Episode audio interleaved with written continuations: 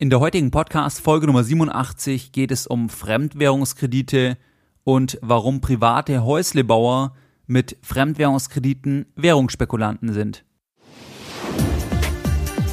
Herzlich willkommen bei Geldbildung, der wöchentliche Finanzpodcast zu Themen rund um Börse und Kapitalmarkt.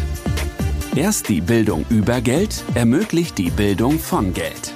Es begrüßt dich der Moderator Stefan Obersteller.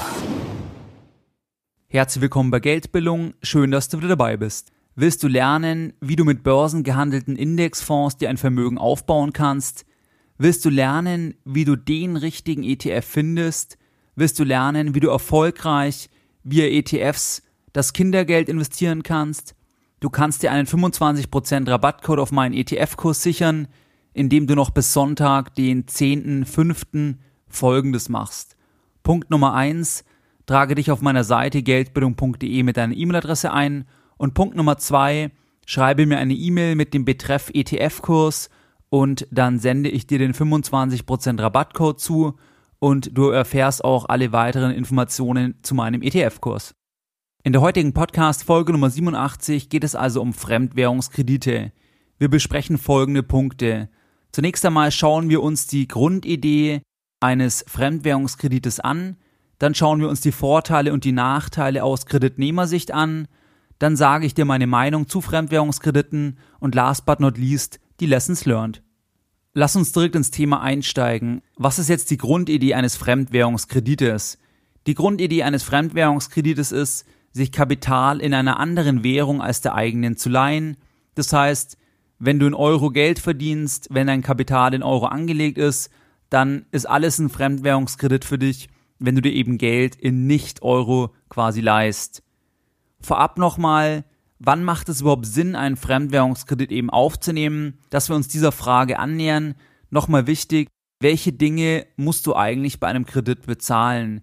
Grundsätzlich ist es ja so, dass du logischerweise einmal bei einem Kredit eine Tilgung hast. Das heißt, du musst ja den Betrag, den du dir geliehen hast, eben zurückbezahlen.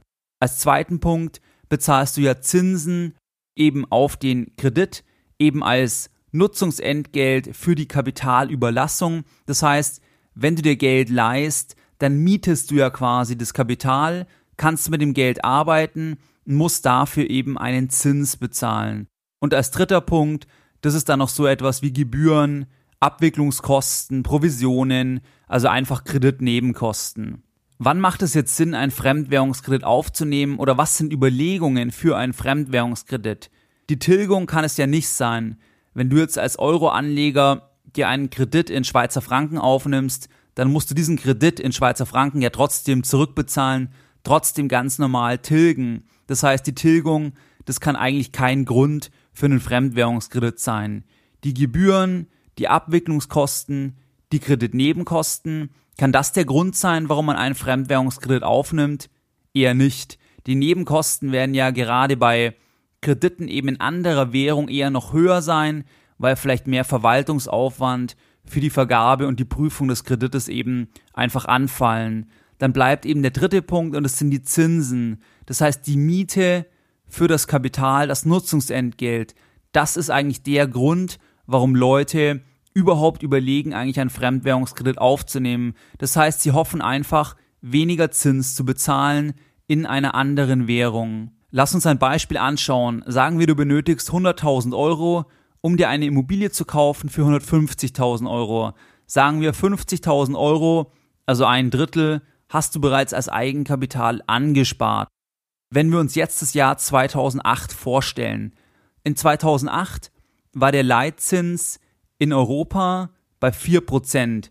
Der Leitzins zur Erinnerung, das ist ja der Zins, zu dem sich eben Banken refinanzieren können und du kannst diesen Zins eben als Orientierung immer verwenden für die Guthabenszinsen und auch eben für die Kreditzinsen. Das heißt, die Kreditzinsen, die du als Privatperson bezahlst, die orientieren sich natürlich an dem Leitzins plus eben noch einen Risikoaufschlag. 2008 war es so, dass in der Schweiz die Leitzinsen bei etwa 2,5 Prozent lagen, also 1,5 Prozent unter den Leitzinsen eben in Europa, eben im Euroraum. Das heißt ganz einfach, dass Banken sich in der Schweiz oder eben in Schweizer Franken einfach günstiger Kapital leihen konnten von der Schweizer Nationalbank der SNB.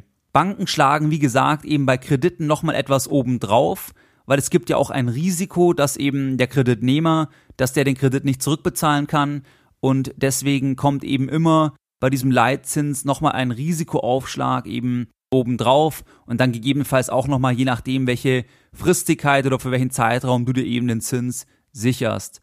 Sagen wir also, wir sind weiter im Jahr 2008 und du hättest eben bei dem Fall, den wir jetzt besprochen hatten, du willst also eine Wohnung kaufen für 150.000 Euro, 50.000 Euro hast du und du hättest dann einen Termin zum Beispiel bei einer deutschen Volks- und Raiffeisenbank eben für einen Kredit, dass du einfach ein Gespräch hast, wo es eben im Prinzip um die Finanzierung geht, eben im Jahr 2008. Es ist nicht ganz unwahrscheinlich, dass zu diesem Zeitpunkt einfach der Bankberater oder die Bank eventuell eben darauf hingewiesen hätte, dass es möglich ist, in der Schweiz sich Kapital günstiger zu leihen. Das heißt, dass eben die Bank dich darauf hinweist, einfach, dass du im Prinzip einen Kredit günstiger bekommst, wenn du den eben zum Beispiel in Schweizer Franken aufnimmst, weil eben der Leitzins 2008 dort, wie wir es gesagt hatten, eben geringer war. 2008 war der Wechselkurs von Euro zu Schweizer Franken etwa bei 1,60. Das heißt, ein Euro war eben ein Franken 60 wert. Wir bleiben jetzt weiter im Beispiel. Sagen wir also, du bist bei deiner lokalen Bank im Jahr 2008. Du brauchst die 100.000 Euro und die Bank bietet dir jetzt an, dass du dir die 100.000 Euro zum Beispiel zu 5% eben leihen kannst und das Ganze eben 10 Jahre festschreiben kannst. Alternativ bietet dir die Bank an, dass du das Ganze eben über einen Fremdwährungskredit auch finanzieren könntest und es wäre eben günstiger. Das Ganze dann konkret eben auf den Schweizer Franken und zwar wenn wir im Beispiel der Volks- und Raiffeisenbank bleiben, dann hätte dir die Bank das über den Lux-Kredit angeboten und dann eben gesagt, okay, schauen Sie mal, Sie können eben auch die 100.000 Euro über den Lux-Kredit finanzieren und sparen sich eben eineinhalb Prozent pro Jahr, weil es eben in der Schweiz günstiger ist. Bei gleichbleibendem Wechselkurs, also wenn wir davon ausgehen, dass der Wechselkurs weiterhin bei 1 Euro ist gleich 1 Franken 60 geblieben wäre, dann hättest du dir also in diesem Beispiel 1500 Euro Zinskosten Pi mal Daumen eben im ersten Jahr gespart, weil du eben 3,5 Prozent statt 5 Prozent eben bezahlt hättest und die Basis war eben der Leitzins 2,5 Prozent Schweiz, 4 Prozent eben im Euroraum. Du entscheidest dich jetzt also für den Schweizer Frankenkredit und du wechselst die 100.000 Euro eben in Schweizer Franken zu 1,60 das heißt, die Kreditsumme von 100.000 Euro entspricht eben 160.000 Schweizer Franken. Genau diese Vorgehensweise, die wir jetzt besprochen hatten, das haben etwa über 30.000 Leute allein eben bei der Volks- und Raiffeisenbankengruppe letztlich genau so gemacht, weil die Situation eben war, dass 2008 entsprechend die Differenz im Leitzins so war, dass es eben auf den ersten Blick auch Sinn gemacht hat oder nicht ganz verwegen ist, dass man eben sagt, man nimmt einen Kredit in Schweizer Franken auf und spart sich eben quasi diese Zinsdifferenz. Was sind jetzt die Vorteile, die man so auf den ersten Blick eben als Kunde eigentlich daran sehen würde? Die wesentlichen Vorteile sind natürlich, dass du dir eben bei einem Fremdwährungskredit Zinsen sparst auf den ersten Blick, zumindest mal kurzfristig, weil du ja einen Fremdwährungskredit nur abschließt, wenn du eben in der Währung, wo du dich dann verschuldest, also in der fremden Währung, wenn dort die Zinsen geringer sind, eben verglichen jetzt mit einem Eurokredit. Das heißt, du sparst dir Zinsen. Ein zweiter Punkt ist, du hast natürlich die Möglichkeit, dass deine Kreditsumme fällt, wenn der Franken im Beispiel eben schwächer wird. Das heißt, du leist dir 100.000 Euro beziehungsweise 160.000 Schweizer Franken. Und wenn der Franken jetzt im Wechselkurs eben schwächer wird, das heißt, wenn der zum Beispiel von 1,60 auf 1,70 fällt, eben aus Frankensicht, dann wäre das Ganze eben so, dass die Kreditsumme dann sich natürlich automatisch reduziert. Weil du musst dir vorstellen, du hast ja 160.000 Schweizer Franken aufgenommen Und wenn jetzt der neue Kurs eben ist, 1 Euro ist gleich 1 Franken 70, dann wäre eben die neue Kreditsumme in Euro, wo es ja für dich interessant ist, nur noch 94.000 Euro und ein paar Euro.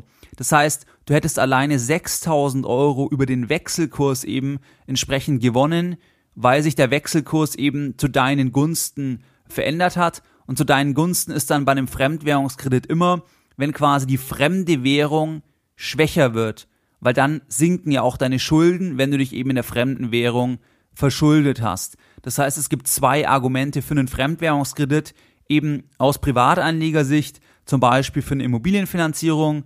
Die zwei Gründe sind eben einmal geringere Zinslast und der zweite Punkt ist eben die Möglichkeit, dass du über den Wechselkurs profitierst, wenn die ausländische Währung eben schwächer wird und damit deine Kreditsumme wie von Zauberhand eben in deiner Währung, also in Euro, auch sinkt. Das sind auch die wesentlichen Vorteile, die natürlich so kommuniziert wurden und wie auch die Volks- und Raiffeisengruppe jetzt in dem Beispiel eben über 30.000 Kredite, so sagt man, eben auch vermittelt hat, eben überwiegend auch in Schweizer Franken. Die wesentlichen Nachteile sind natürlich, dass der Franken auch stärker werden kann und die Geschichte hat uns gezeigt, dass das Ganze auch genau passiert ist. Das heißt, das Ganze kann eben auch in die andere Richtung ausschlagen. Das heißt, wenn der Schweizer Franken stärker wird, dann steigt ja deine Kreditsumme in Euro wie von Zauberhand und du musst mehr Geld zurückbezahlen. Das ist ein ganz spannender Satz von Lux Kredit. Dort wurde das quasi bei den Volks- und Raiffeisenbanken abgewickelt. Das ist von dem Dachinstitut von der DZ Bank und dort steht folgendes eben zu den Wechselkursrisiken oder zu den Wechselkurschancen. Das möchte ich einfach mal wortwörtlich vorlesen. Was Sie auch wissen sollten, bei Währungsfinanzierungen können sich der Wechselkurs, das heißt eben Euro Schweizer Franken, oder der Sollzinssatz der Währung unvorteilhaft entwickeln. Die Summe, die Sie zurückzahlen müssen, kann sich dadurch auch erhöhen. Und dieser unscheinbare Satz hat jetzt genau in dem Beispiel eine katastrophale Auswirkung auf wirklich Tausende von Privatpersonen gehabt, die eben genau dieses Prozedere gemacht haben, die sich um 2008 eben im Prinzip in Schweizer Franken verschuldet haben und dann einfach voll in das falsche Messer gegriffen haben. Ganz einfach deswegen, weil der Franken eben genau in die andere Richtung gelaufen ist. Der Franken ist immer stärker geworden und eben nicht schwächer. Das heißt, sie hatten zwar ursprünglich einen Zinsvorteil, aber das Ganze hat sich dann sehr, sehr schlecht entwickelt, weil eben die Kreditsumme in Euro so stark gestiegen ist.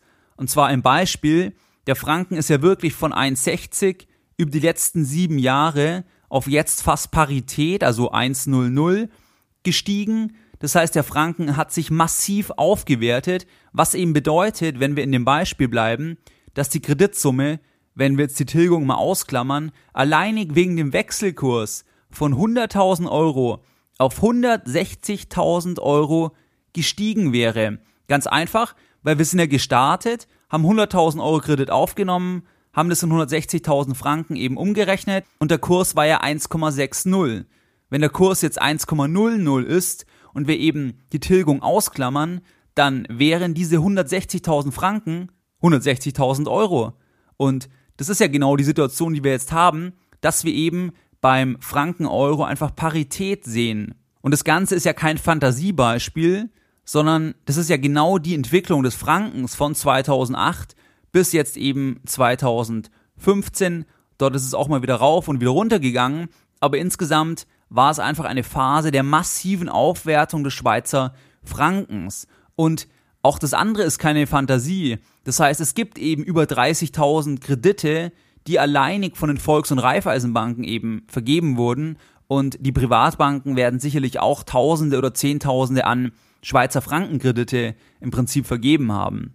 Meine persönliche Meinung zu Fremdwährungskrediten ist, dass Fremdwährungskredite einfach extrem spekulativ sind und dass du als Häuslebauer oder die Person, die das eben macht, wird damit einfach zum gehebelten Währungsspekulanten, weil dieser geringe Zinsvorteil, wie jetzt 2008 sagen wir von 1,5 Prozent, wie in dem Beispiel, das steht ja einem extrem hohen Risiko gegenüber, weil Wechselkurse lassen sich eben nicht prognostizieren und natürlich könnte man theoretisch auch von dem Wechselkurs nochmal profitieren, aber man hat halt das enorme Risiko, dass es eben gegen einen läuft und genau das hat man eben jetzt auch beim Schweizer Franken in den letzten sieben Jahren gesehen. Ferner hat man massives Klumpenrisiko, weil man eben wirklich gehebelt ja über den Kredit in eine Immobilie investiert einerseits und andererseits das Ganze ja noch in Fremdwährung. Das heißt, es kommen einfach nochmal weitere Unwägbarkeiten im Prinzip dazu. Eine Absicherung des Währungsrisikos, das lohnt sich in der Regel nicht, da man ja dann im Prinzip wirklich diese Zinsunterschiede einfach wieder aufgibt. Das heißt, man könnte sich theoretisch ja auch eben absichern, aber die Absicherungskosten, die wären eben dann relativ ähnlich in der Größenordnung, wie eben der Zinsvorteil ist und dann würde eben das ganze Spiel auch überhaupt keinen Sinn mehr machen. Wie gesagt, alleine die Volks- und Raiffeisenbanken haben mehr als 30.000 Kredite vermittelt und allein in dem Beispiel ist es wirklich einfach extrem, wie viel dann die Kreditsumme eben gestiegen ist, weil jetzt eben sich die Währung einfach so nachteilig einfach entwickelt hat. Also meine Empfehlung ist es völlig ungeeignet für Privatanleger zur Finanzierung von Wohneigentum oder zur sonstigen Finanzierung, weil es einfach sehr, sehr spekulativ ist. Und dann noch eine, eine Randbemerkung. Große Firmen, also BMW, Volkswagen oder andere große Konzerne, die haben ja auch ganz, ganz viele Währungsrisiken, weil die zum Beispiel in irgendeinem Land fertigen, also produzieren und dann verkaufen sie in einem ganz anderen Land. Das heißt, Umsatz und Kosten sind nicht deckungsgleich. Und große Firmen tendieren einfach dazu, dass sie einen sogenannten Natural Hedge anstreben, das heißt eine natürliche Absicherung, das heißt, dass Umsatz und Kosten kongruent sind. Was meine ich damit oder wie funktioniert das? Das heißt ganz einfach, wenn Volkswagen zum Beispiel die Modellpalette entsprechend in den USA verkaufen möchte, dann gehen halt Konzerne dazu über, dass sie auch dann die Produktion eben in das Zielland einfach hinein verlagern. Das heißt, dass die Kosten entsprechend in der gleichen Währung anfallen wie auch der Umsatz. Und dann habe ich ja gar kein Währungsrisiko mehr. Und ich habe vor allem keine Kosten auch für die Absicherung. Und das ist eigentlich eine Vorgehensweise, die immer mehr Konzerne machen, weil man dadurch eben sich völlig autark im Prinzip gegen Wechselkursveränderungen machen kann. Und als Privatanleger bietet sich ja umso mehr eine Natural Hedge an, was ja auch das Normalste der Welt eigentlich ist. Das heißt, dass der Umsatz oder das Einkommen eben zum Beispiel das Gehalt, wenn es in Euro ist, dass dann auch die Kosten eben in Euro sind und die Kosten sind bei einem Kredit eben überwiegend Zins und Tilgung und es macht einfach keinen Sinn, wenn dann die Kosten in einer anderen Währung sind, weil ich dann einfach diese völligen Unwägbarkeiten, dieses völlige Risiko eben von einer Wechselkursveränderung habe. Aber ich wollte dir das in dieser Podcast-Folge einfach zeigen, dass du eben siehst, wenn du mal vor der Situation bist und wenn dir sowas mal angeboten wird, zum Beispiel eben bei einer Immobilienfinanzierung, dass du daran denkst, dass es halt keinen Sinn macht, wenn du ein bisschen was sparen kannst, dafür aber eben, sag ich mal, einen Fass aufmachst, wo du enorme theoretische Risiken hast. Und gerade Wechselkurse, das kann man einfach nicht prognostizieren. Und das Ganze mit der Schweiz zum Beispiel, das hat niemand vorhergesehen. Und es ist halt dann ganz, ganz ärgerlich, wenn man im Prinzip dort jetzt eben auf einer Kreditsumme in Franken sitzt, aber eben in Euro einfach Geld verdient. Und da muss man einfach den Kredit wirklich fast doppelt oder halt 1,6-fach abbezahlen in dem Beispiel. Deine Lessons learned in der heutigen Podcast-Folge.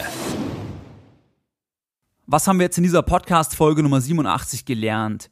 Ein Kredit in einer anderen Währung wie der eigenen, das ist eben ein Fremdwährungskredit. Also immer dann, wenn du dir Geld nicht in Euro leist, du aber eben Euro-Anleger bist, beziehungsweise dein Geld eben in Euro verdienst. Drei Dinge, die du bei einem Kredit generell bezahlen musst, also bei jedem Kredit, das ist immer die Tilgung, das heißt die Rückzahlung des Kredites, die Zinsen, also das Nutzungsentgelt, die Miete, wenn du so willst, für das Kapital und als dritter Punkt, das sind irgendwelche Kreditnebenkosten, also Gebühren, Abwicklungskosten, Provisionen und so weiter. Das wesentliche Argument für einen Fremdwährungskredit ist immer die Zinsdifferenz oder der Zinsvorteil. Das heißt, wenn im Prinzip die Leitzinsen in einer anderen Währung geringer sind, deswegen die Kreditzinsen geringer sind und du eben jährlich dann an Zinsen auf den ersten Blick eben sparen kannst. Das Ganze ist aber nichts anderes eben als eine gehebelte Währungsspekulation und für Privatanleger völlig ungeeignet. Wie gesagt, große Firmen gehen dazu über, zu einem sogenannten Natural Hedge. Das heißt, dass sie immer mehr schauen, dass eben Umsatz und Kosten, wenn es eben möglich ist und auch strategisch Sinn macht, dass es eben in der gleichen Währung ist. Das heißt, dass ich dort produziere, wo ich auch den großen Absatzmarkt habe und eben nicht Umsatz und Kosten in unterschiedlicher Währung anfallen. Wie du es gewohnt bist, möchte ich auch die heutige Podcast-Folge Nummer 87 wieder mit einem Zitat beenden und heute ein Zitat von Johann Wolfgang von Goethe. Der Kredit ist eine durch reale Leistungen erzeugte Idee der Zuverlässigkeit.